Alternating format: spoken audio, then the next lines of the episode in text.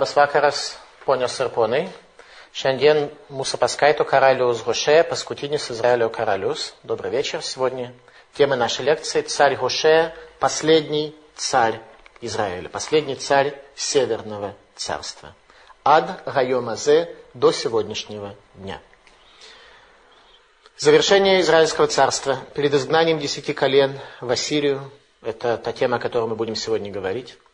Израиль и Иудея, десять колен на севере Израиля, и колено Иуды и Беньямина на юге Израиля, а также те из числа десяти колен, которые оставили свои дома на севере и в рамках своей связи с Иерусалимом, с Иерусалимским храмом и с домом царя Давида пришли в Иудею, оставив все. Они те, кто сохранились до сегодняшнего дня. Мы видим с вами Сегодня разрешение трагического конфликта между Иосифом и его братьями, когда десять колен пропадают.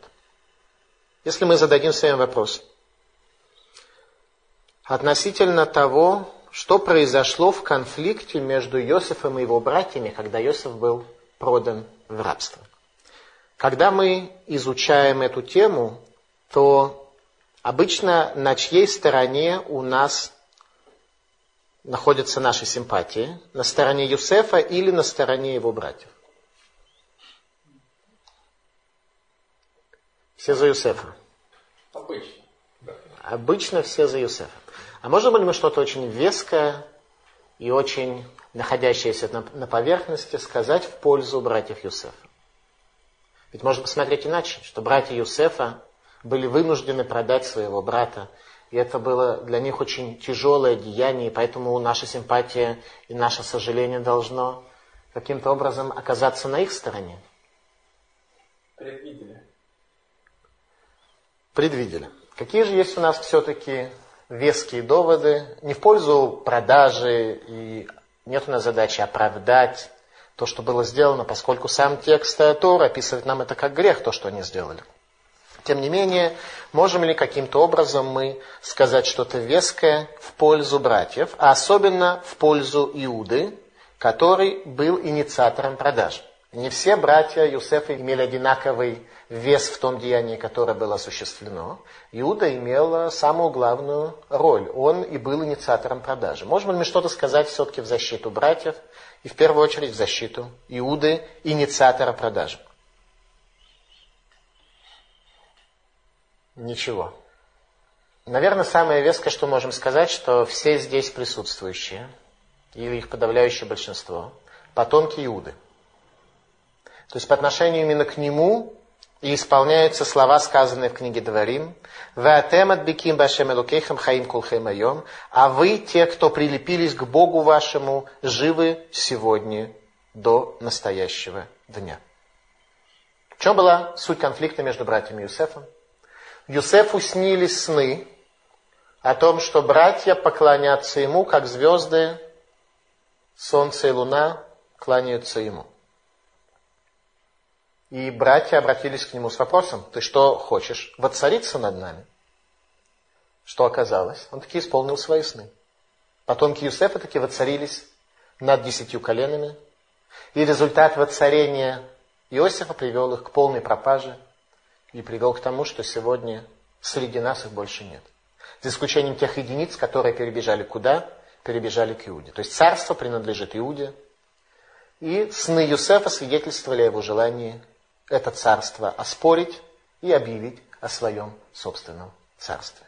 Так что сейчас, когда мы изучаем Танах, те главы Торы, которые мы с вами хорошо знаем, и где мы с вами защемленными какими-то там э, восприятиями следим за тем, как Юсеф был продан в рабство, на самом деле все гораздо-гораздо сложнее. Последний из потомков Юсефа, царь Роше бен Эла, последний царь Израиля. 17 глава книги Малахим 2 рассказывает нам следующее. В 12 год царствования Ахаза, царя иудейского, стал царем над Израилем Моше бен Эла, и царствовал он в Шамроне 9 лет. И делал он то, что злом было в очах Господних, но не так, как цари израильские, которые были до него. И выступил против него Шалманеср, царь Ашурский, и стал Ошея рабом его, и дал ему дань.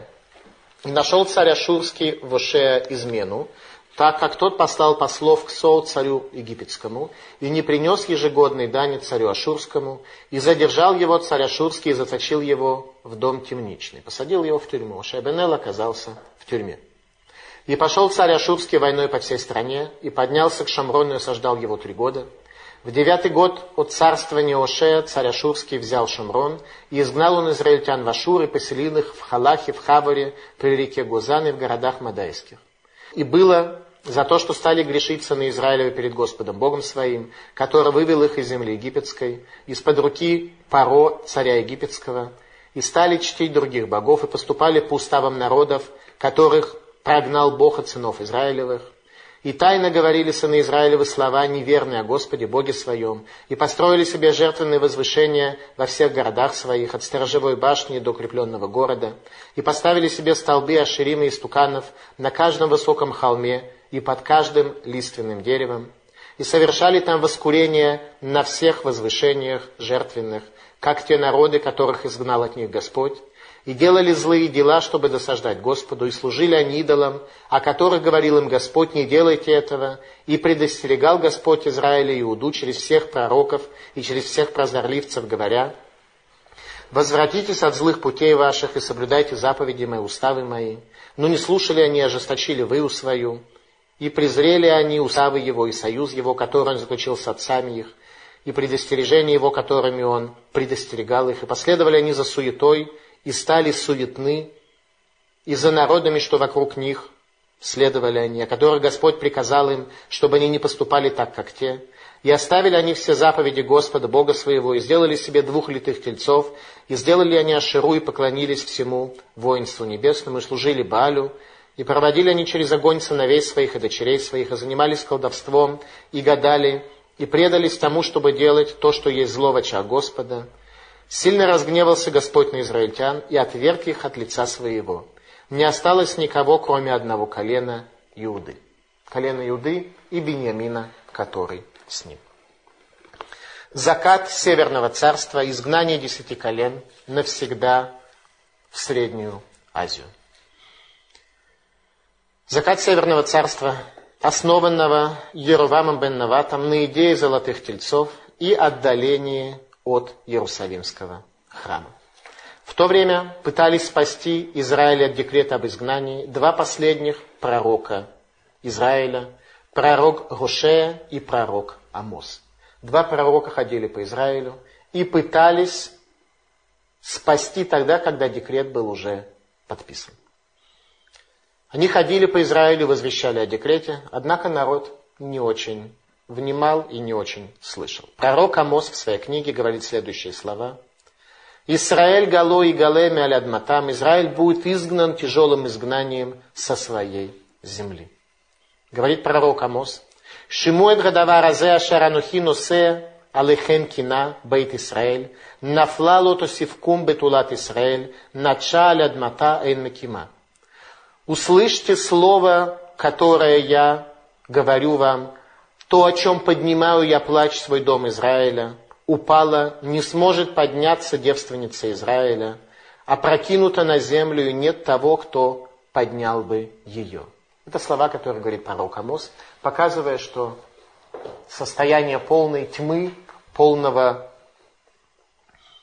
отрыва от Бога, от Тора Израиля от Иерусалимского храма, это состояние приводит к изгнанию. Священная земля не терпит людей, которые живут этими методами, этими паттернами. Пророк Гошея в 9 главе говорит, «Ло и шву бэрет сашем». То, как ведут себя израильтяне, «Ло и шву бэрет сашем», не будут они жить на земле Бога. Говорит пророк Гошея, «Венишмеду бамот авен хатат Исраэль, коцве дардар яале альмизбахатам» И будут уничтожены возвышения тщетные греха Израиля, колючки и чертополох поднимутся на их жертвенниках. Ходят пророки, рассказывают об этом. А народ продолжает спокойно жить и заниматься своими будничными вопросами, которые перед ними стоят и пропадут возвышения тщетные. Тщетность – это когда любые достижения, которые человек осуществляет в рамках тех задач, которые он себе ставит, они ни к чему не приводят. Состояние тщетное. Авен.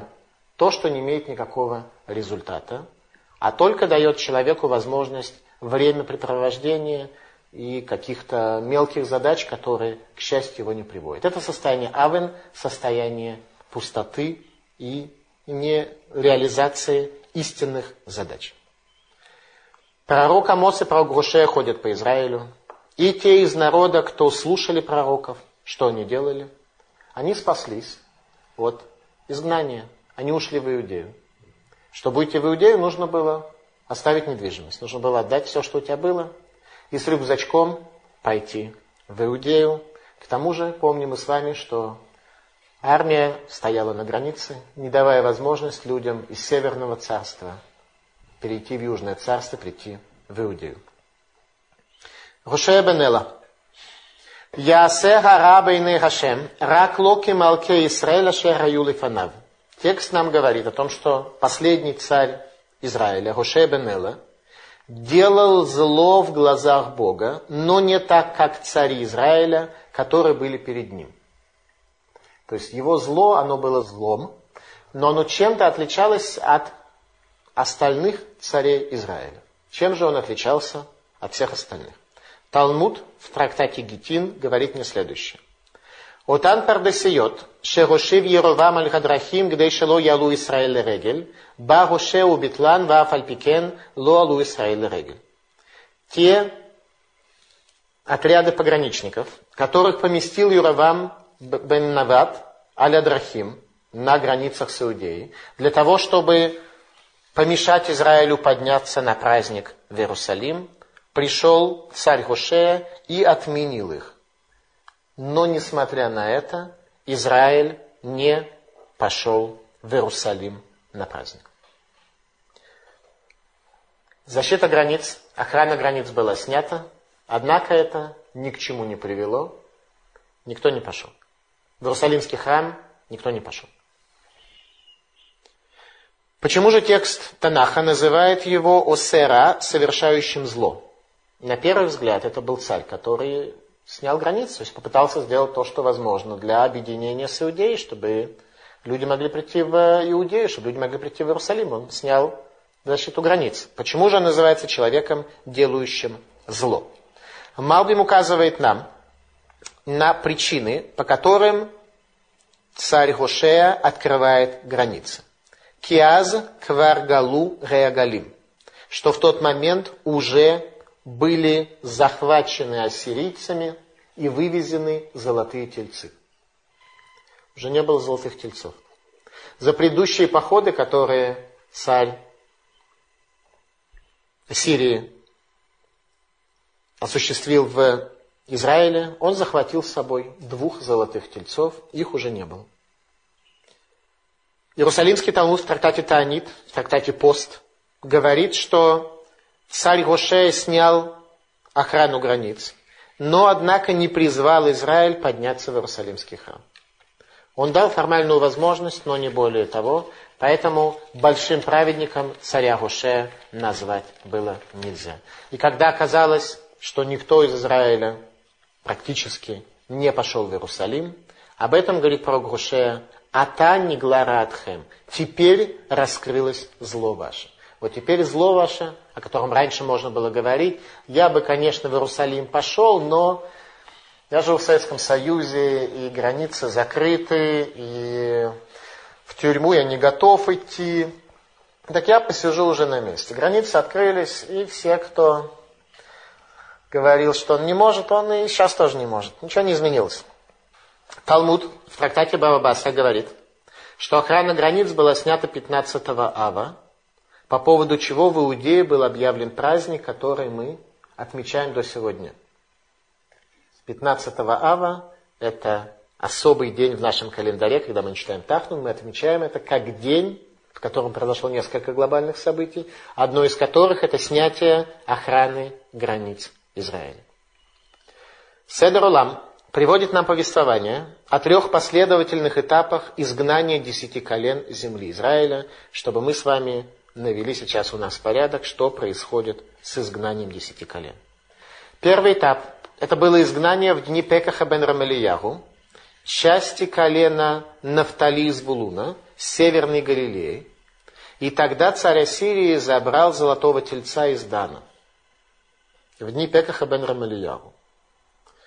Вторым этапом были события 8 лет спустя, уже в дни царя Роше Бенела, когда полностью были изгнаны колено Гада и Рувена с восточной стороны берега Ярдена, когда Шалманесер, царь Ассирии, забрал золотого тельца из Бейтеля. То есть при первом походе ассирийцев забрали тельца из Дана, при втором походе забрали тельца из Бейтеля. И третий этап произошел еще 8 лет после этого, когда произошла осада и захват Шамрона и полное изгнание десяти колен в Среднюю Азию, где они находятся до сего дня. Какие причины побудили царя Рушея нарушить лояльность по отношению к царю Ассирии и в чем выражалась измена? За что царь Ассирии поместил царя Рушея в тюрьму и, собственно говоря, в результате этого, в результате того, что царь Гушея оказался нелоялен по отношению к царю Ассирии, были изгнаны 10 колен, осажден и захвачен Шумрон. Было ли это нарушение своего состояния подчинения Ассирии, было оно оправдано или нет? После второго изгнания, изгнания колена Гада и Рувена, посылает царь Гошея за помощью к египетскому фараону, которого звали Со. Видя, что уже начинается изгнание глобальное, пытается царь Гошея сделать все, что он может в рамках его понимания религиозной и политической ситуации. Пытается сделать все для спасения своего царства и для спасения своего народа. И обращается к египетскому фараону за помощью. Это и было нарушение подчинения к Ассирии. Малбим задает вопрос, откуда царь Ассирии узнал о нарушении верности? Откуда царь Ассирии узнал, что какие-то посланцы были посланы в Египет? И дает ответ, что донесли евреи. Евреи донесли царю Ассирии о том, что царь-то наш нарушает договор о подчинении Израиля и донесли царю Ассирии. Какая была у них мотивация? Они были недовольны, масса были недовольны ситуацией, связанной со снятием охраны границ и с чрезмерной праведностью царя, которого Танах определяет как «ваяс гара», что он делает зло по отношению к Богу. Массам царь показался чрезмерно праведный, и они решили, что нужно обратиться к царю Ассирии, чтобы он этого царя Чуть-чуть убрал. Действительно, что сделал Роше Бенел? Он убил предыдущего царя, поднял восстание убил предыдущего царя.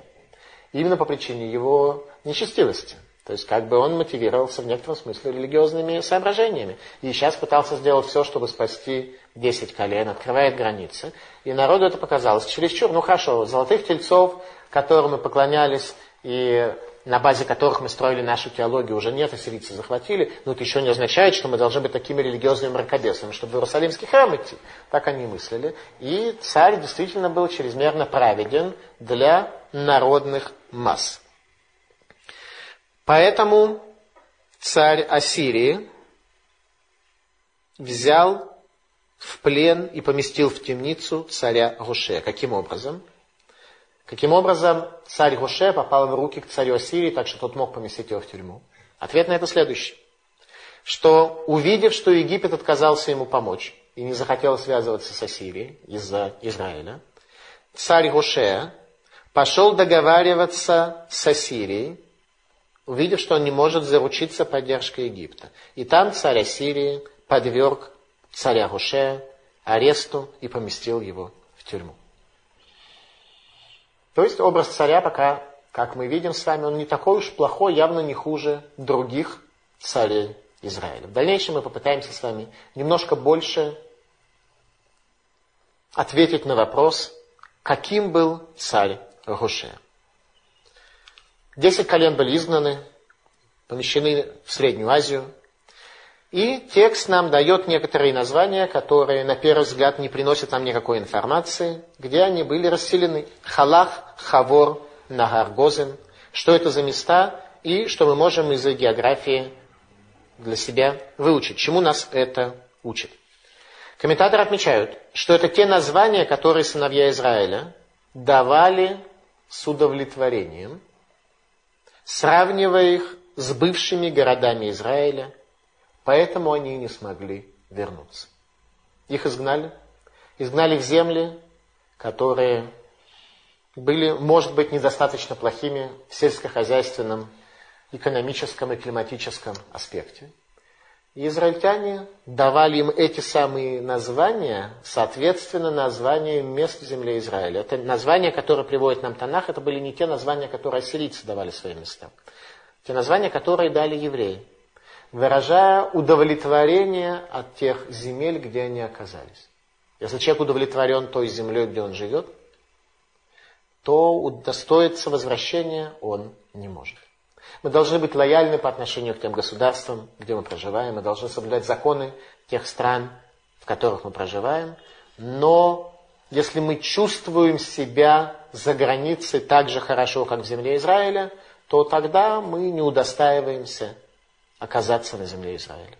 Это тот урок, который дают нам географические названия, приводимые в тексте Танаха. Царь Давид в псалме пророчествует об изгнании Иудеи в Вавилон, о более позднем изгнании Иудеи в Вавилон, говоря следующие слова. «Аль нагарос Бавель шам яшавну гамбахину безохрейну Цион». На реках Вавилонских мы сидели и плакали, вспоминая Цион. На реках Вавилонских, между речи, было сытно, более сытно, чем в Израиле, который зависел от дождя. Если в Израиле не было дождя, не было и что кушать. А в Вавилоне не нужен дождь, там а, текут реки, разливаются, и там что кушать есть. Так вот, сидели на реках Вавилонских, где было, на первый взгляд, изобилие, и плакали, вспоминая Цион. Те, кто были изгнаны из Иудеи, их состояние было совершенно другое. Они Ираку другие названия не давали, сравнивая с Иерусалимом и с другими городами. Они находились там, в Междуречии, они плакали о Иерусалиме, поэтому они удостоились того, чтобы вернуться назад в Иерусалим и отстроить второй храм через три поколения. Когда десять колен уже пропали окончательно, так что идентифицировать их было уже совершенно невозможно. Изгнанные из Иудеи пребывали в состоянии траура об изгнании со святой земли, разрушении Иерусалимского храма, удостоились возвращения – ну а как сложилась судьба десяти колен в изгнании? Говорит Ран, они пропали и растворились среди народов мира в изгнании всего через несколько поколений. Вот десяти колен не осталось никакой памяти всего через несколько поколений.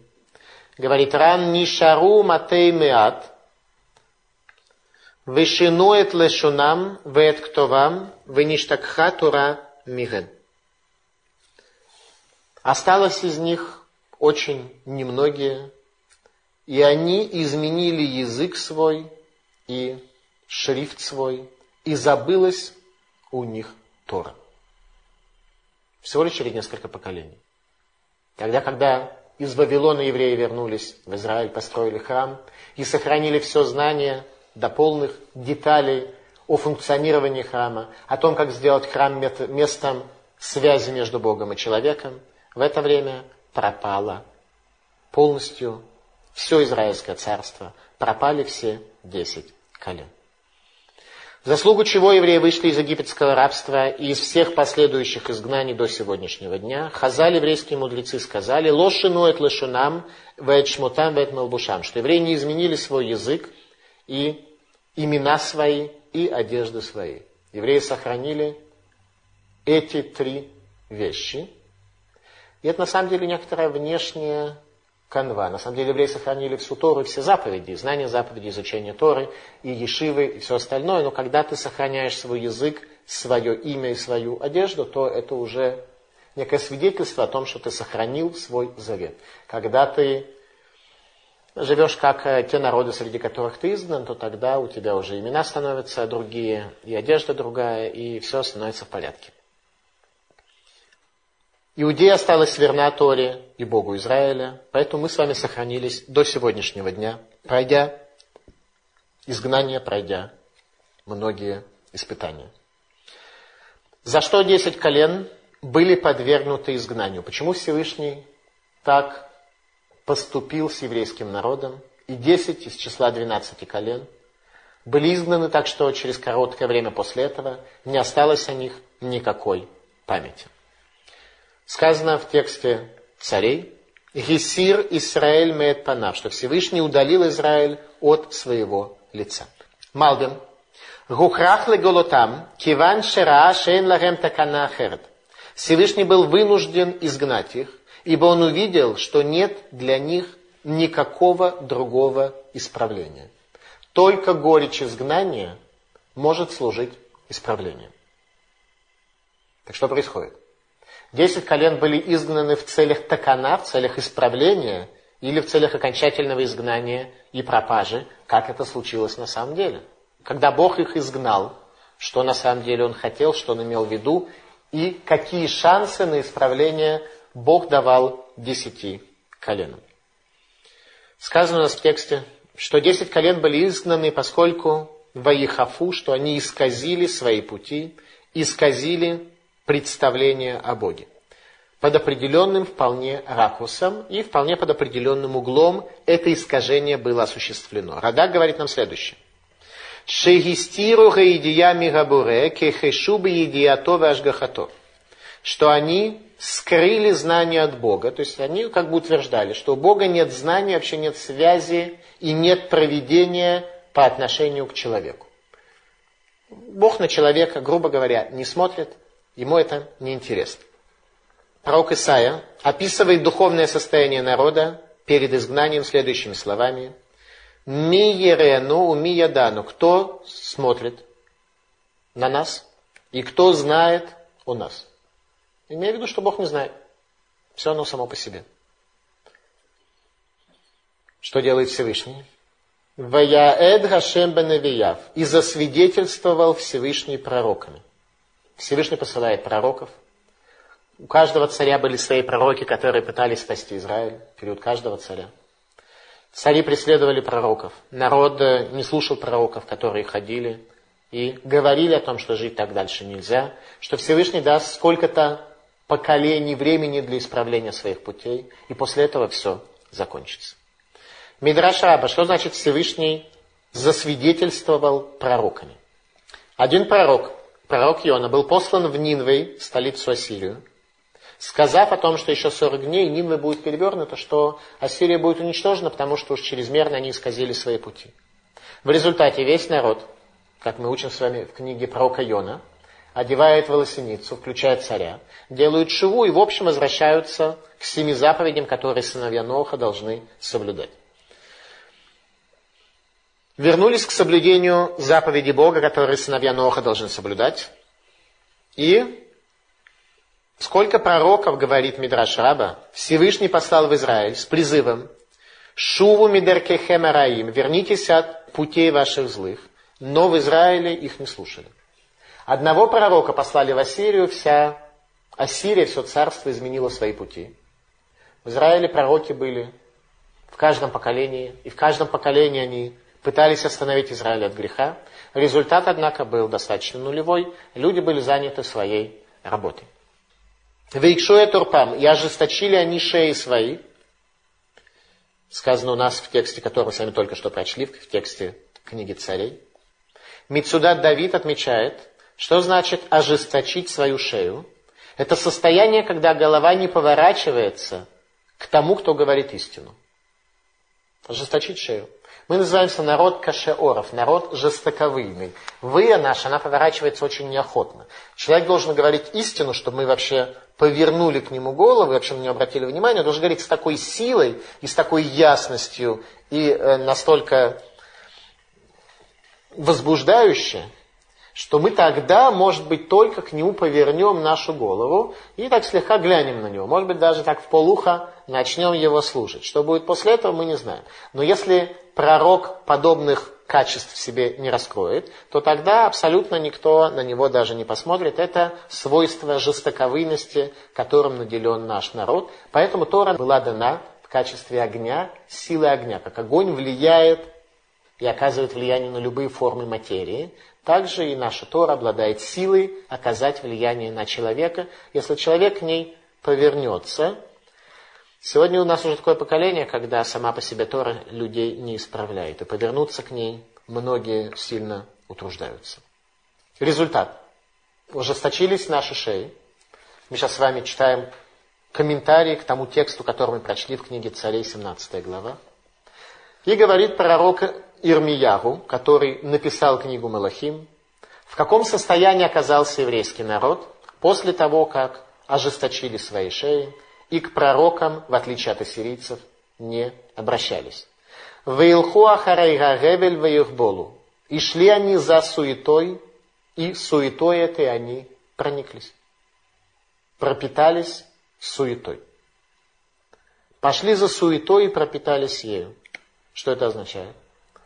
Что отсутствие сфокусированности, отсутствие целеустремленности, целеобразности, оно настолько пропитало жизнь человека, что с человеком высоким слогом говорить стало уже сложно. Человек уже больше понимает только вещи такие, которые в рамках хаоса и в рамках суеты находятся. А все, что находится над суетой, ему уже очень сложно это восприять ему очень сложно уже обратить на это свое внимание. Ахтава Кабала говорит нам следующие слова. Как выглядит мир, когда человек идет за суетой, и суетой этой пропитывается. Он называет следующими словами. Верааре цайта тогу вогу, и земля была удивительно хаотична. А именно это описание земли до завершения сотворения мира. Как только Всевышний начинает творить мир, земля была сказана, тогу вогу, хаос с одной стороны, духовная форма с другой стороны, и мир деянием Израиля был приведен снова в состояние как бы до творения, когда материя с одной стороны, дух с другой стороны, нет между ними никакой связи. Тот, кто проникается суетой, живет в суете и суетой проникается, он на самом деле является человеком материи. Да он, собственно говоря, сам о себе и свидетельствует, что я человек материи, я в Бога не верю и никогда не изучал никаких знаний о Боге, и я живу всецело в вопросах материи и хорошего поведения. Как то сказал про Гуше, что люблю я Израиль, а Израиль любит других богов и изюмные лепешки и прочие выпечные изделия. Израиль любит выпечные изделия. Это как бы состояние так это состояние до сотворения мира. Какой результат происходит в жизни человека, который живет в условиях суеты и в условиях как бы незавершенного мира до его творения. Минхас Кнот, говорит, дает очень интересное объяснение. И насулы гаамид хазон веникшалу, что они вознамерятся создать видение, но потерпят неудачу. То есть никогда человек в условиях суеты не может поставить перед собой какую-то задачу, какое-то видение, какую-то точку стремления и получить какой-то успех – по двум причинам. Во-первых, его путь его туда не приведет, потому что хаос приводит в чисто случайное направление. Чтобы прийти к какой-то цели, нужно идти сквозь хаос. Тогда, когда ты весь пропитан суетой, то ты в хаосе оказываешься. Хаос э, турбулентно оказывает на тебя воздействие, ты оказываешься в самом неожиданном для себя месте. Поэтому никакой хазон, никакое видение, которое для себя ты помещаешь в качестве своей цели, ты к нему прийти не можешь, потому что ты вообще никуда не идешь. Тот, кто находится в хаосе, он пребывает, он никуда вообще-то и не движется. Илкут Шимони отмечает, таким образом люди приходят в состояние этого хаоса, в состояние суеты. Зе шаманех сефертура вьется. Это тот, кто оставляет свиток Торы и уходит. Уходит за рамки того, что описано в свитке Торы. Увидел Всевышний, что у Израиля больше нет шансов на спасение, нет шансов на возвращение, и на связь с Иерусалимским храмом. И сказано у нас, «Вегесират Исраэль Меальпанав». И удалил он Израиль от лица своего в Среднюю Азию. Гухрах леголотам, киван шера шейн ларем такана ахерет. Всевышний был вынужден изгнать их, ибо увидел, что нет у них другой возможности для исправления. Все-таки получается для исправления. Изгнание, оно обладает очень сильным воздействием на человека. И все-таки Всевышний хотел дать им шанс на исправление. Каким образом? Для начала отметим, что говорят комментаторы, что Израиль оказался совершенно необучаемым, и только горечь изгнания со святой земли могла принести им исправление. Сегодня многие из нас не чувствуют даже горечи изгнания, находясь в Галуте. Никакой горечи изгнания, полный порядок, близко с творкой. Атрофирование духовных механизмов, ответственных за душа ответственность за святость. Это то, что говорит нам, что у нас все в порядке. И здесь. В изгнании очень хорошо, очень хорошее изгнание. Э, Евросоюз отличное место для изгнания. Ну, может быть, какие-то страны, где не очень хорошо быть в изгнании. Но Евросоюз, нормально, Америка, еще лучше. И какие-то другие страны тоже нормально, изгнание все хорошо. Некоторые утверждают, что нам хорошо в израильском изгнании. А сегодня мы находимся в Израиле в состоянии изгнания тоже. Некоторые говорят, что в Израиле так тоже можно жить, как сейчас. Все нормально, ничего лучше не надо. Отлично живем, все нормально. У нас есть правительство, есть э, наш парламент, наш э, справедливый суд. Все у нас есть, как у других народов. И нам в израильском изгнании тоже хорошо. Так вот, к душе это некое состояние, когда Израиль работает, когда не хаос царит в Израиле, и не тогу, и не вогу, и не суета пропитывает землю Израиля, а когда там есть Машиях, это и есть та задача, к которой мы должны стремиться. Исправление или окончательная пропажа Израиля, как это и случилось, должны были быть результатом изгнания десяти колен в Среднюю Азию. Комментаторы отмечают нам, в первую очередь Талмуд, трактат Сангидрин, что десять колен имели шанс на возвращение в дни царя Хискиягу всего лишь несколько лет спустя. Все десять колен должны были вернуться. Следующая наша лекция посвящена теме царя Хискиягу. И пока мы сможем с вами привести только одно высказывание из Талмуда. Бекеш акодыш борогула асот Хискиягу Машиях весанхирив Гоку Магок. Захотел Всевышний сделать царя Хискиягу Машиехом, а царя Санхирива, царя Ассирии, Гогом и Магогом. Война Гога и Магога – это та война, которая является предвестником прихода Машииха. Но помешал грех. Помешал грех в Иудее, помешал грех в Израиле. И Хискиягу Машиахом не смог стать, о чем мы будем с вами учить в следующей нашей лекции. Во всяком случае, изначально 10 колен были изгнаны лишь на короткое время. И мы увидим, что даже тогда, когда Хискиягу не стал Машиихом, и все 10 колен полностью не вернулись назад, тем не менее была возможность и после этого вернуться в дни правнука Хискиягу, царя Йошиягу, когда пророк Ирмиягу пойдет за десятью коленами, и приведет с собой всех желающих. Пророк Ирмиягу вернет в Иудею всех желающих. Потому что когда он придет в Среднюю Азию и видит величие еврейского пророка, то местные власти никаких проблем с выдачей паспортов делать не будут. Все, кто хотят, уходите. Уйдут немногие. О возвращении десяти колен говорил пророк Гуше, когда он пророчествовал им, что вы будете изгнаны, тем не менее при этом он говорил, что когда будете изгнаны, то вернитесь при первой возможности. Как то сказано, Шува Мишува Израиль, вернитесь, Израиль. И говорит про Гуше, «Венатати лахем эме кахор лепетах тиква». И я дам вам долину муты для врат надежды. О каких воротах надежды говорил пророк Гушея? Тогда, когда уже изгнали тебя из Израиля, ты оказался в долине, где все концепции смещены, где все концепции совершенно другие, оказался в другой реальности, дам я тебе оттуда тоже ворота надежды, Петах Тиква. Вернитесь, только вернитесь.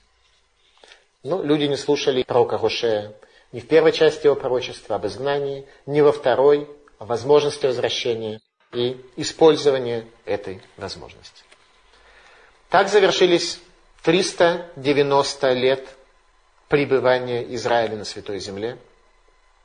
Пребывание в земле Израиля, которое началось в дни Егошо бен Нуна и закончилось в дни Гошея бен Эла, последнего из царей. Хазаль, еврейские мудрецы, сказали, что Игашуа вел Бне Израиль, еврейский народ, землю Израиля, а пророк Гошея вывел. В Торе сказано нам, что Игашуа бен Нун изначально имел имя Гошея.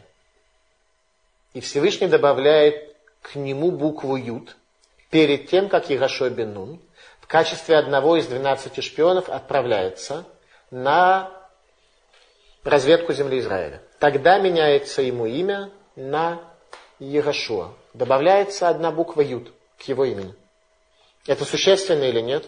Чему нас учит добавление одной буквы Юд? В книгах Кабалы сказано, что буква Юд это та буква, которой был создан будущий мир. Буква Рей это буква, которой был создан этот мир. То есть добавление буквы Ют, оно о чем-то нам говорит и чему-то нас учит. Чему? Когда сказано в самом начале Тора о том, что Всевышний создавал животных, там написано слово «создавал ваицер». Когда речь шла о человеке, то там написано «ваицер» с двумя юдами. То есть создание животного, оно всецело рассчитано на этот мир. Животное, умирая в этом мире, долю в будущем мире не имеет и заканчивается своей смертью, свое существование. Человек у него добавлен в создании некий ю, то есть добавлена некая дополнительная проекция существования человека на будущий мир. И только имея в себе эту проекцию на будущий мир, человек имеет шанс, имеет надежду, имеет возможность вернуться в землю Израиля. И жить, ибо земля Израиля предназначена для жизни как в будущем мире. Если у человека есть эта составляющая ют, составляющая будущего мира в его жизнедеятельности, тогда земля Израиля открывается перед человеком, и человек в ней может существовать. Последний царь Израиля, Гошея бен Элла, это тот царь, у которого Юда не было, и последний пророк Гошея бен Бери, это тот пророк, который потерял Юд, потому что еврейский народ привел его к тому, что он вынужден был потерять Юд от своего имени, будучи пророком Израиля, и оказавшись тем, кто не в состоянии был осуществить свою задачу. Гоше бен Эла – последний царь Израиля. Что мы о нем знаем? До сих пор мы лишь немного коснулись самого царя, в основном говоря о состоянии в Израиле. О нем написано всего несколько строчек у нас э, в нашем тексте. Написано «Ваяз гарабей нехашем рак локу малке Израиля шера юлифанав». И делал он зло в глазах Бога, но не так, как цари Израиля, которые были перед ним. А именно, мы знаем о нем следующее. Мы знаем о нем, что он снял охрану границ с Иудеей. Мы знаем, что он совершил покушение на Пекаха бен Рамелиягу из-за его греховности. И мы знаем, что он пожертвовал собой, чтобы спасти Израиль от изгнания в и попал в заключение в. Каков же образ царя Гошея бен Эла? Кто он такой? Беми Кадавар задает следующий вопрос. В период правления царя Гошея Израиль явно был менее грешен, чем в период царя Хава, когда активно поклонялись Баалям и убивали пророков. Царь Ахав был самый грешный царь Израиля. И Эми Кадавар задает вопрос, почему катастрофа произошла в дни царя, который был э, один из лучших, если не лучший вообще, а не в дни царя Хава, который был самый нечестивый. Почему изгнание произошло тогда?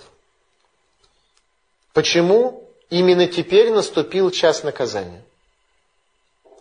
И Эми Кадавар дает нам объяснение из нескольких этапов, как такое могло произойти и где божественная справедливость. Почему, когда царь нечестивый и народы идет за нечестивым царем, тогда все в порядке, отлично живут и передают царство своим потомству до четвертого поколения, как это было с царем Ахавом, пока Ерубен Нимша не убивает его правнука.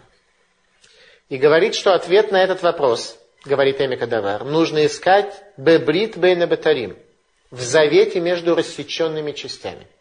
А именно, Авраама Вину был завет между рассеченными частями, когда он должен был принести несколько животных в жертву, и Всевышний там открыл ему, что у него родится его сын, и что еврейский народ будет в изгнаниях, и будет египетское изгнание.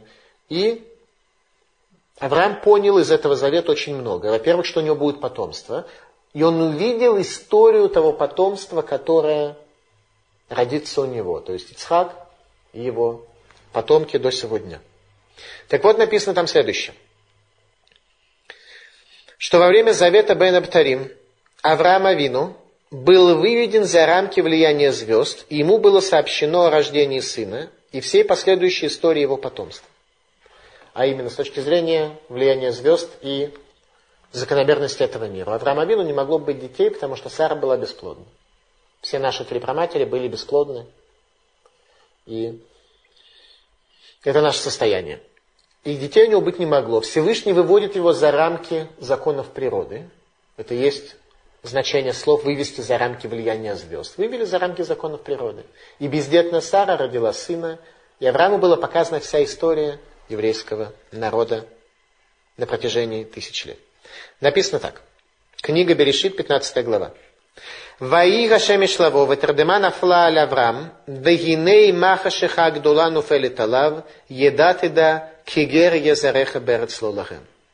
И было, когда солнце зашло, и сон напал на Авраама, и вот ужас и тьма великая падает на него, Знай же, что пришельцами будет потомство твое в земле чужой. И тут возникает вопрос, что там точно произошло. А именно, Авраам увидел пророчество о будущих изгнаниях своего потомства. Но что это за состояние дремоты, в котором оказался Авраам? Немножко тяжело быть, пребывать, находиться в состоянии дремоты, когда ты охвачен великим ужасом тьмы. Когда великий ужас на тебя нападает, то тяжело дремать. Когда будильник звенит, это частный случай великого ужаса, который на тебя нападает, и ты более-менее просыпаешься. Так вот, когда великий ужас тьмы нападает на тебя, Авраам при этом находится в состоянии дремоты. Немножко странное такое описание. И тоже немножко тяжело понять, что наш праотец Авраам, который был велик в его служении Богу, он предался вечерней дреме в момент заключения завета с Богом, когда ему будет объявлено о рождении его сына. То есть дремота здесь как-то неуместна. На первый взгляд, не об Аврааме вообще идет речь. Хотя написано, что состояние дремоты напало на него. Говорят мудрецы. Рамал хуйот шелтот безеро Ветала бешнеет наим. Шигия шаалыхах ветардема. Ужас тьмы великий, который нападает на Авраама, это видение о последующих изгнаниях. И увидел Авраам царство, которое правит его потомством. И оказывается, что изгнание зависит от двух условий. Первое, когда наступил для этого час, и второе, это состояние дремоты. Когда еврейский народ находится в состоянии дремоты, когда он невосприимчив к своей духовности, и когда Всевышний дает какое-то время, наконец наступает час, когда нечего уже, собственно говоря, дальше ожидать, тогда происходит изгнание. Как то прямо сказано в Торе. Китолит баним убней баним барец, когда ты родишь сыновей, сыновей, сыновей своих, и вы застареете на земле. Когда земля уже, так нельзя сказать по-русски, но когда земля уже для вас будет чем-то, что не дает вам никакого, ничего духовного, никакого духовного, никакой духовной нагрузки, никакого смысла. Когда вы застарели на земле, когда вы уже привыкли жить в земле Израиля, когда у вас нет никакого эмоционального и интеллектуального подъема от пребывания в земле Израиля. Поэтому в период царя Хава еще была надежда, еще было время. Логи Гешалыхах, еще час к изгнанию, к наказанию не подошел. Состояние в период Гошея Бенела, когда час уже подошел, и когда еврейский народ находится в состоянии глобального сна, глобальной дремоты. Так что ждать больше уже нечего. Так что только горечь изгнания, как объясняют нам комментаторы, она могла встряхнуть из этого состояния дремоты. Когда только горечь изгнания. Но даже это не помогло. Помогло. Ирмияу Ганави пошел в Среднюю Азию и сколько-то людей смог привести. То есть кто-то дать что-то понял. В чем заключалось состояние Тердыма, состояние дремоты, в котором пребывали десять колен? Книга Девраямим, книга Хроник, повествует нам о том, что после открытия границ царь Хискиягу направляет посла проехать по всей земле Израиля, пригласить 10 колен в Иерусалимский храм на праздник Песах. На праздник Песах посол объезжает весь Израиль, посол Иудеи объезжает весь Израиль и приглашает людей прийти на праздник Песах. Посла Иудеи повсеместно осмеивали в Израиле. Повсеместно осмеивали. Это состояние полной тердыма. И об этом сказал пророк Гушея, «Ата нигла радхем». Теперь открылось зло ваше. Границы открыты. Посол Иудея проезжает, всем говорит, дадим жертву и найдем место, где жить, всех устроим, гостиницы. Над ним смеются. Золотые тельцы пропали из Дана, из Бетеля. Два колена, колено Гада и колено Рувена полностью изгнаны, колено Нафтали из Булона частично изгнаны. Все смеются над послом Иудея, говоря, что нам э, в Иерусалим приходить. Все уже говорить не о чем. Теперь наступает окончательное изгнание. Тем не менее, нашлись те, кто пошли. И Деврагамим описывает нам ту радость, которой они были приняты в Иерусалиме. Всегда есть кто-то, кто пойдет. Кто-то пошел, какие-то единицы пошли. В Иерусалиме их приняли так, что такого Песаха, как написано в книге Деврей Хаймим, не помнили уже много поколений. Пророк Роше бен Бери. Последний пророк Израиля. Девар Ашем Ашер Аяэль Роше бен Бери. Такими словами пророк Роше начинает свою книгу. Девар Ашем Ашер Ая Эль Роше бен Бери Бейме Узиягу Йотом Ахаз Ехаскиягу Малхе. Слово Бога, которое было к бен Бери, в дни Узиягу Йотом Ахаза и Хаскиягу, царей иудеи. С чего пророк Израиля начинает свое пророчество? С упоминания царства иудеи. С упоминания царства дома Давида. С этого начинает свое пророчество. Пророк Гуше последний пастырь Израиля в течение 90 лет. 90 лет пророк Гуше ходит по Израилю. И 90 лет пытается людей привести в Иерусалим. Талмуд, трактат Шаббат. Мейматай тамаз хутавот. Омерав мими Роше бен Бери. Шинамар. Эгалеет нивлата лейне меахавея. Ваишло и целена меди. Когда пропали заслуги отцов, когда заслуги наших отцов, Авраама, Ицхака Якова, уже не могли помочь их потомкам. Сказал Рав с дней бен Бери, как то сказано, и раскрою я всю мерзость перед любовниками ее, имеется в виду община Израиля, и человек не сможет спасти меня от руки ее. Какой человек не сможет спасти от руки Бога? Какой человек? Авраам, Ицхак и Яков. Даже они, даже их заслуги уже Израиль спасти не смогут.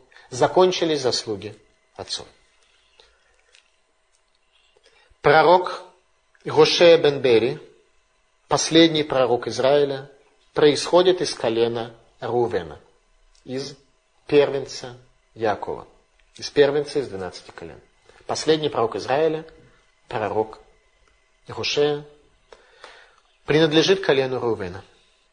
Мегалея Мукот, Бера или Бери, как звали отца пророка, Авив шель бен Бери, Бисхуд отца Рувен лерахзират Юсеф лаавив, захаши яцемимену Хошея, шеехзират Исраэль авихем шебешамаем.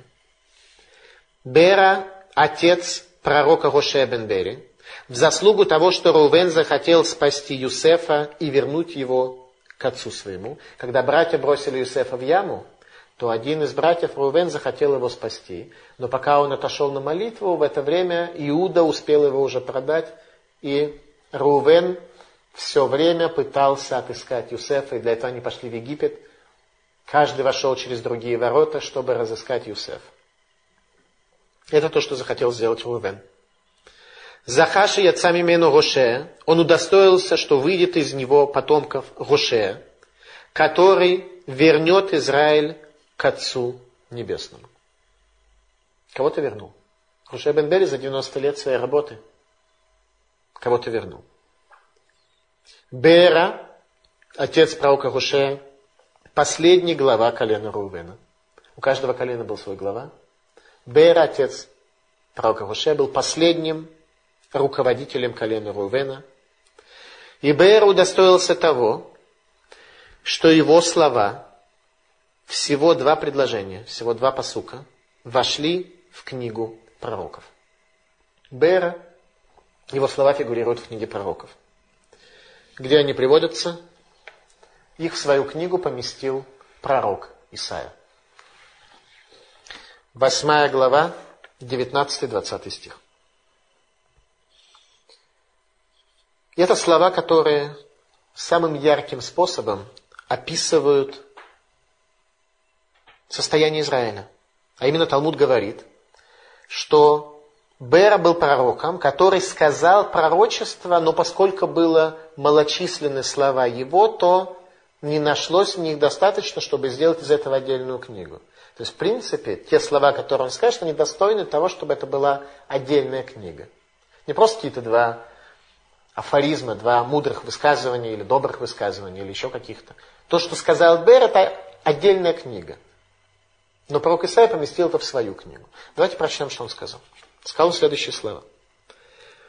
«Веки йомру алихем, диршует гаавот веэта едуним, гамитцев цафим вегамирагим, гало ам эль элурав ядрош бад рахаим эль гаметим, летура велетуда, им ло ямруки даваразе ашерейн лошаха. Если скажут вам, вопросите вызывающих мертвых и волхвов, чирикующих и воркующих. Ведь каждый народ вопрошает божество свое через мертвых о живых. Торы и свидетельством клянусь, что скажут они такие слова, в которых нет смысла. Это касается Ифраима. Касается состояния Ефраима. Как дальше пророк Исаия добавит от себя – и пройдет по земле Ефраима обездоленный и голодный, и будет мучим голодом, озлобленный, и проклянет он царя своего, у божеств своих, и взглянет он наверх.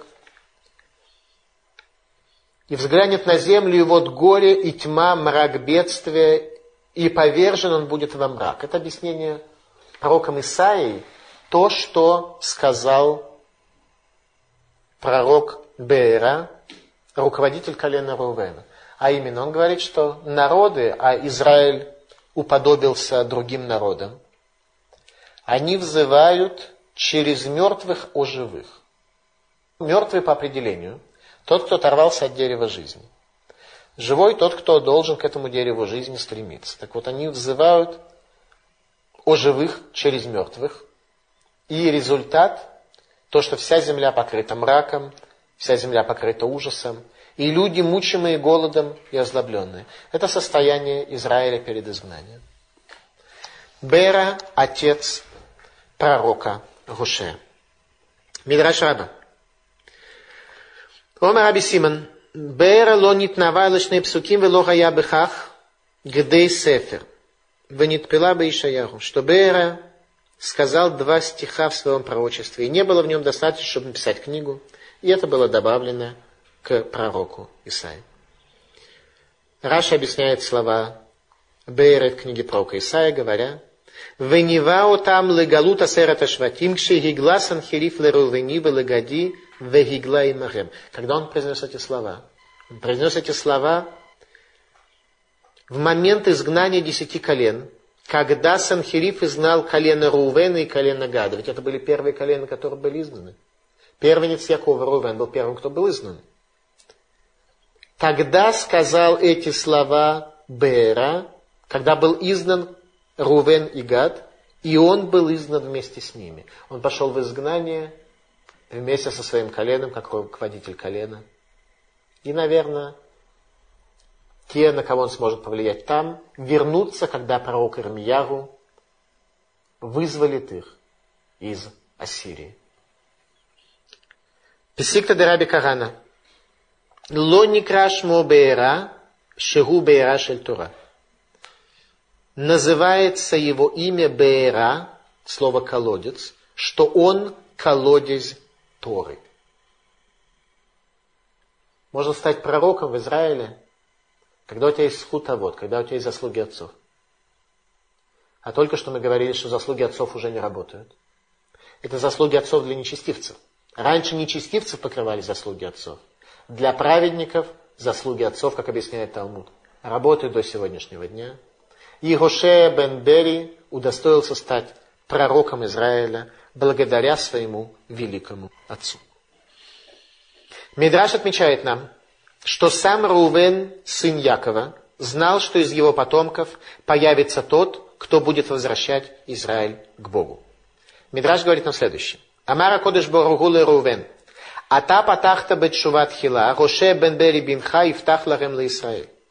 Сказал Всевышний Рувену, ты начал тшуву первым, а именно он сожалел о продаже Юсефа, он вернулся, Хазар Бетшува, он вернулся, он сделал чуву, раскаялся по поводу продажи Юсефа и сделал все необходимое, чтобы отыскать его в Египте, выкупить его и заплатить за него любые деньги. Так вот, в заслугу этого Гоше бен Бери Бинха откроет для них, для Израиля, возможность чувы и возможность возвращения к Богу. Шенеймар, как то сказал пророк Гоше, Шува Израиль ад Хашем Элукеха, кикашальта баавонеха. Вернись, Израиль, к Богу твоему, ибо потерпел неудачу ты от грехов твоих. Грехи ни к чему не привели. Зачем человек делает грехи? Потому что это ему обещает приятную, радостную жизнь, блага всякие, удовольствия обещает. Так вот, кашальта баванеха, ты потерпел неудачу, твои грехи тебе ничего не дали. Ибо чем больше человек позволить себе разных форм разврата, тем э, все это будет меньше его удовлетворять, будет меньше радоваться. И в результате произойдет кишалон бавунеха, произойдет преткновение, неудача от грехов твоих. Шнейлу Абрит, известный каббалист, который жил в Праге, задает вопрос. Был ли Рувен первым, кто сделал чуву? Что значит Всевышний говорит, Рувен, это патахта бетхила, что ты первый был, кто концепцию чувы, раскаяния, возвращения к Богу обновил в этом мире. Говорит Шнейлахот Абрит. На первый взгляд, Рувен не был первым. Кто был первым? Адам и Каин. Адам съел от дерева познания добра и зла, вернулся к Богу. Каин убил брата, сделал чего? Он вернулся к Богу. Он сожалел о том, что он сделал. Поэтому Рувен, на первый взгляд, не был первым Бальшува, не был первым, кто концепцию чувы внес в этот мир. Что имеется в виду? И отвечает Шнейлахот Абрит, что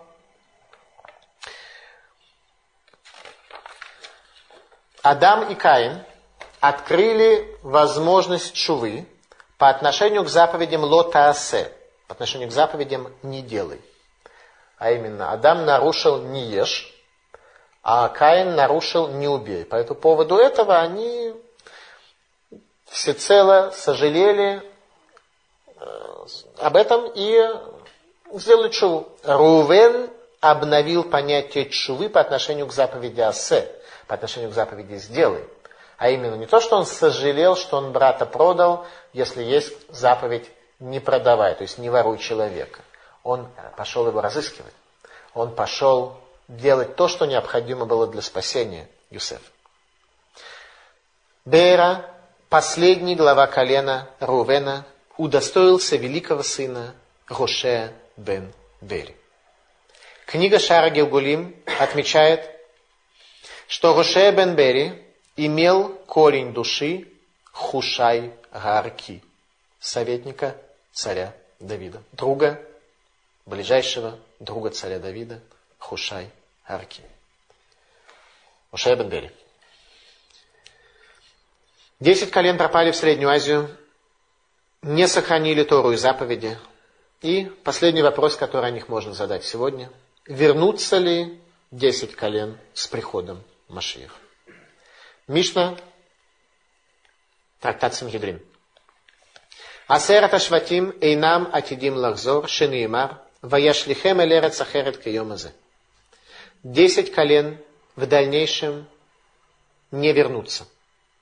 Как то сказано, и вышлю я их в землю чужую в этот день. Так сказано в книге Дворим, что за нарушение заповедей евреев ждет изгнание. Марайом голех вейно хозер, авгем голхим вейнам хозлим, деврей раби Акива. Написано, и вышлю я их в другую землю к Йомазе, как в этот день. Что значит, как в этот день? Почему в этот день? И вышлю их э, в землю другую. Если будете вести себя плохо, то вышли в землю другую. Что значит в этот день? И Раби Акива понимает слова, как в этот день, следующим образом. Как этот день он прошел, и он не вернется, так и их изгнание наступило, и они не вернутся. Так понимает Раби Акива. Что 10 колен пропали навсегда и не вернутся никогда. Раби Илезер умер, говорит Раби Илезер, кием газе, как в этот день. Марайом мафилю мир, как день. Наступает тьма, а вслед за ней наступает новый свет – Афасерат ашватим шаафила лагем, ках атида лагаир лагем. Так и десять колен, для которых тьма сейчас, в дальнейшем наступит для них свет, и они смогут снова вернуться. Спор между мудрецами. На вопрос, вернуться десять колен или нет, спор между Раби Акивой, который считает, что нет, и Раби Лезером, который считает, что они вернутся. Кто был Раби Лезер? Учитель Раби Акиве по линии Бейт Шамай.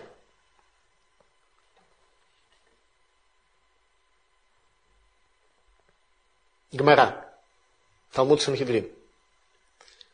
Говорит Рэбе, Баим гемло ламаба, шенеймар, Байом рагу и такабы шафар гадоль, Убау авдим берец ашур ванидохим мерец митсраим, виштахавула рашем беаракойдыш берушалаем.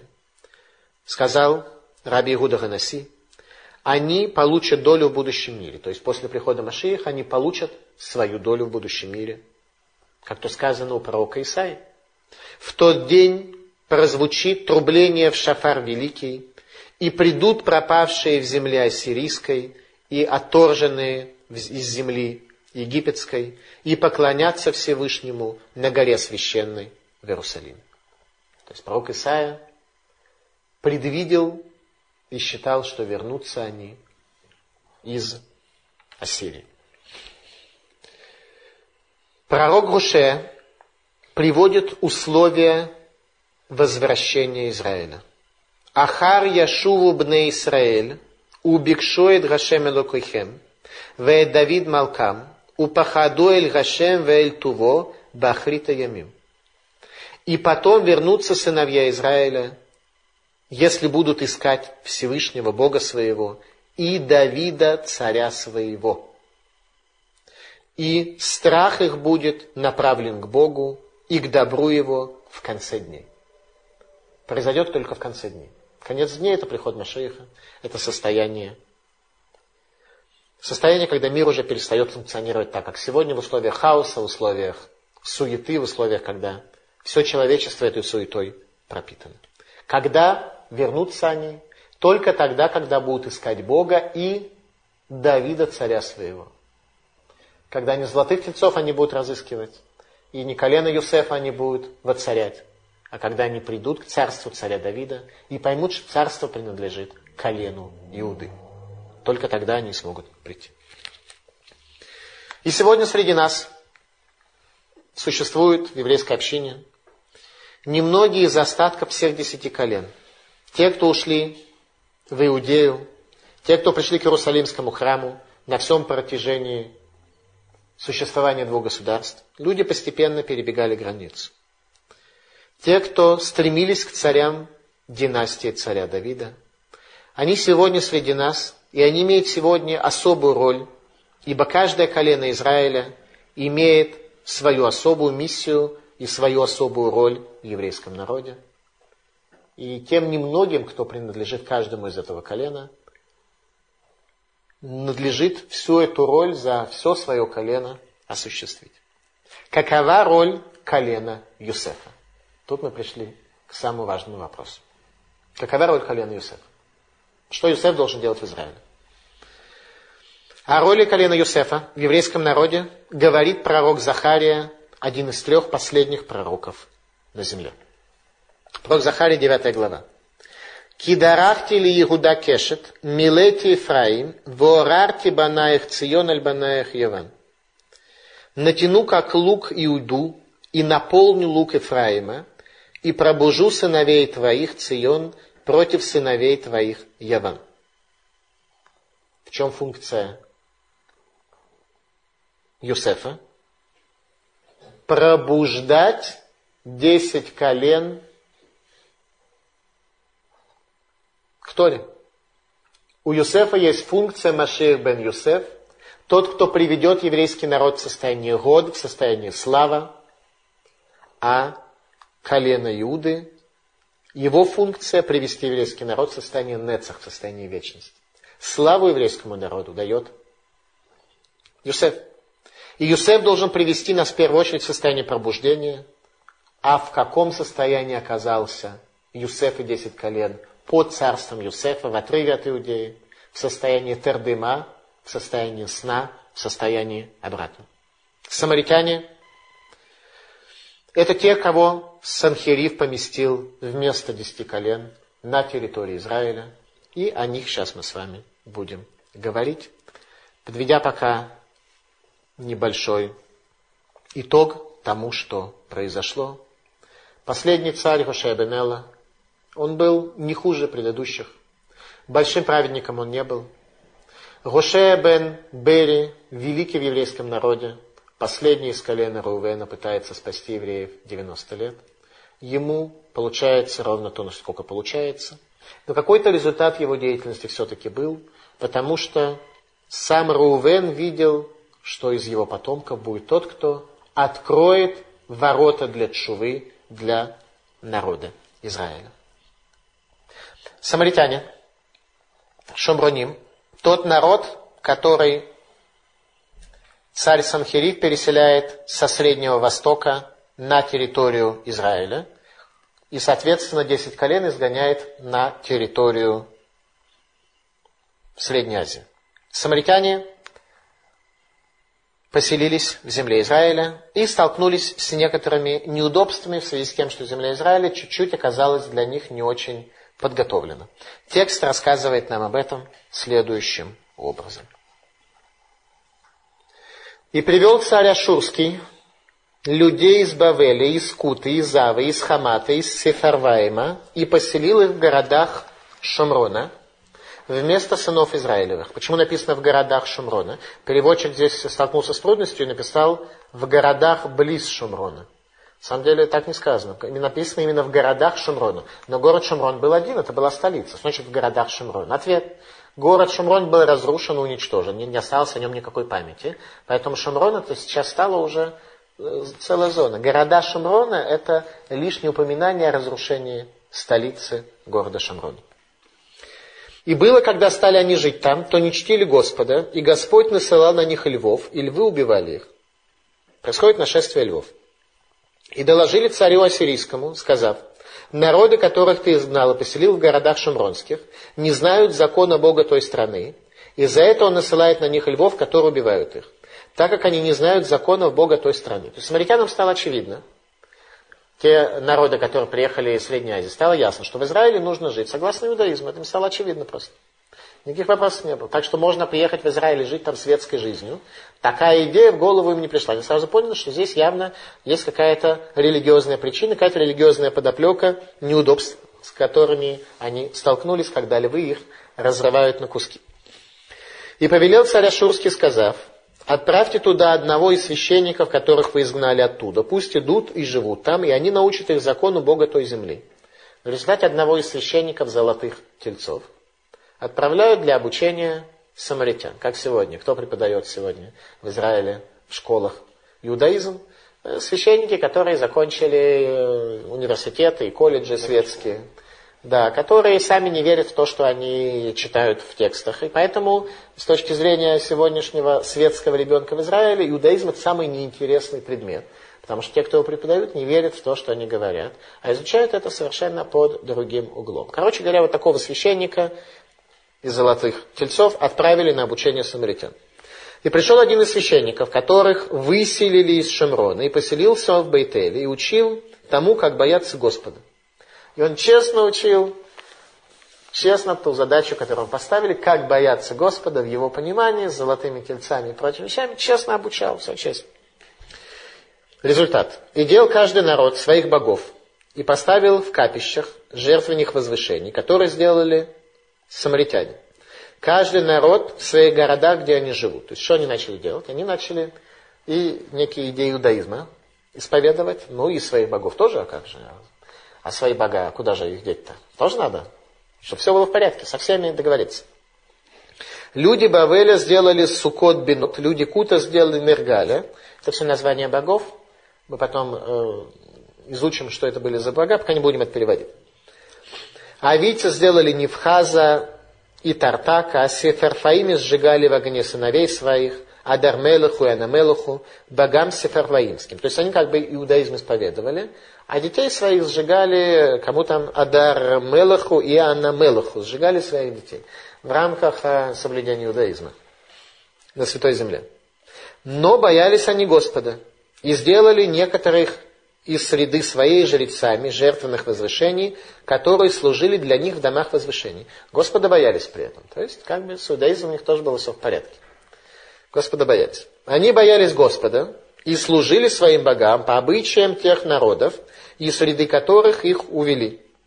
До сего дня поступают они по прежним обычаям, они не боятся Господа и не поступают по уставам их, и по законам их, и по Торе, и по заповеди, которые заповедовал Господь сынам Якову. Так что же они делали? Они боялись Господа, или они не боялись, или они сочетали боязнь и исполнение заповеди Бога с какими-то остальными вещами. Давайте мы попытаемся с вами все это понять. Итак, вопрос. Что значит, они боялись Бога? Они приняли гиюр.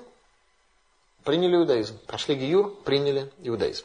Имел ли их гиюр, когда они одновременно детей сжигали Адар Мелаху и какому-то еще Мелаху?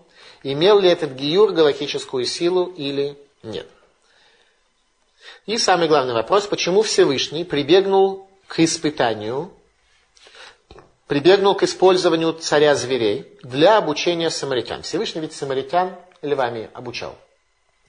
Если Израилю это не помогало, там нужно было только изгнать, иначе ничего не помогает, то этим достаточно вполне львами обучить. И обучение само по себе, мы видим, было очень действенное. Они тут же послали за служителем, чтобы служитель обучил их иудаизму быстренько так. Но такую легкую программу, не очень напряженную. Раша указывает нам, почему львы имели особо важное значение здесь для воспитания самаритян.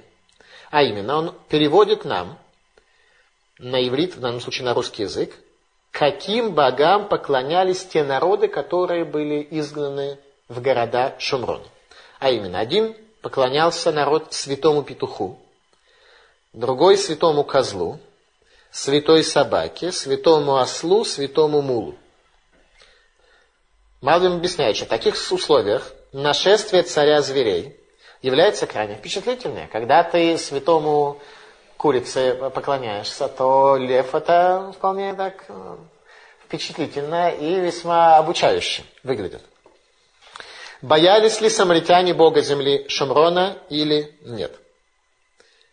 Ну, поскольку лев э, страшнее и больше, чем курица, то, по всей видимости, было полное основание бояться. Раши говорит, так боялись или не боялись? Одно высказывание говорит, боялись, другое высказывание, не боялись. Что же было на самом деле?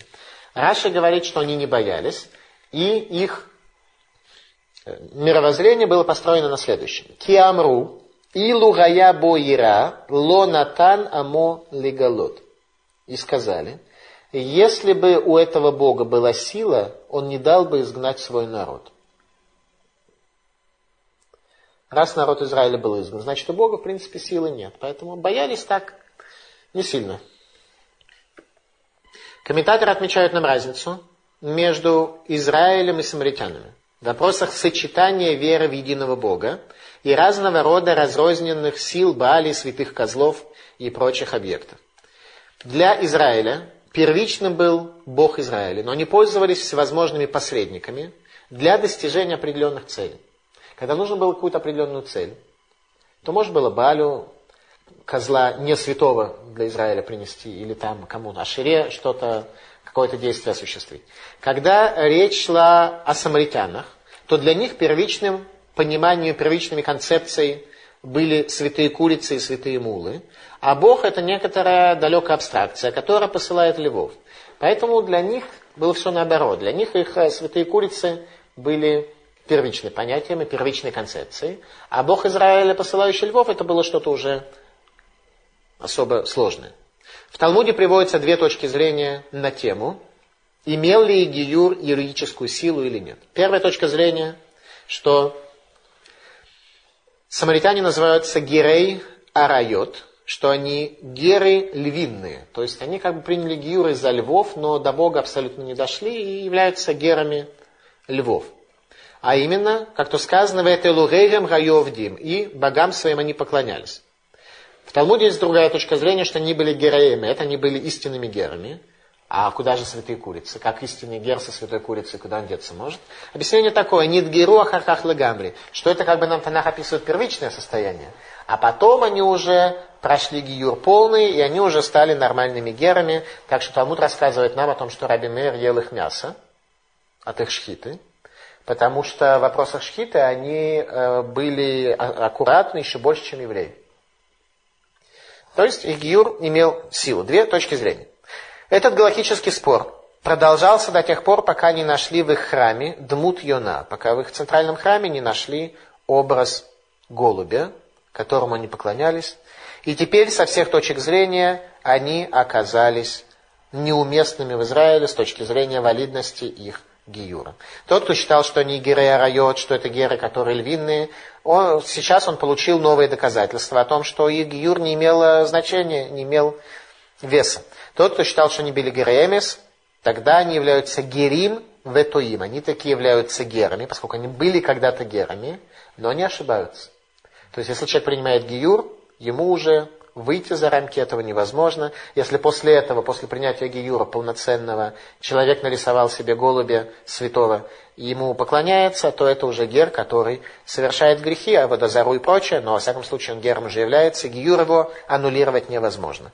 Так продолжалось две точки зрения на тему юридического, галактического статуса самаритян, продолжалось до начала строительства второго храма, когда самаритяне вышли войной против евреев, которые вернулись из Вавилона для строительства храма. С тех пор до сегодняшнего дня самаритяне проживают на горе Шумрон до наших дней.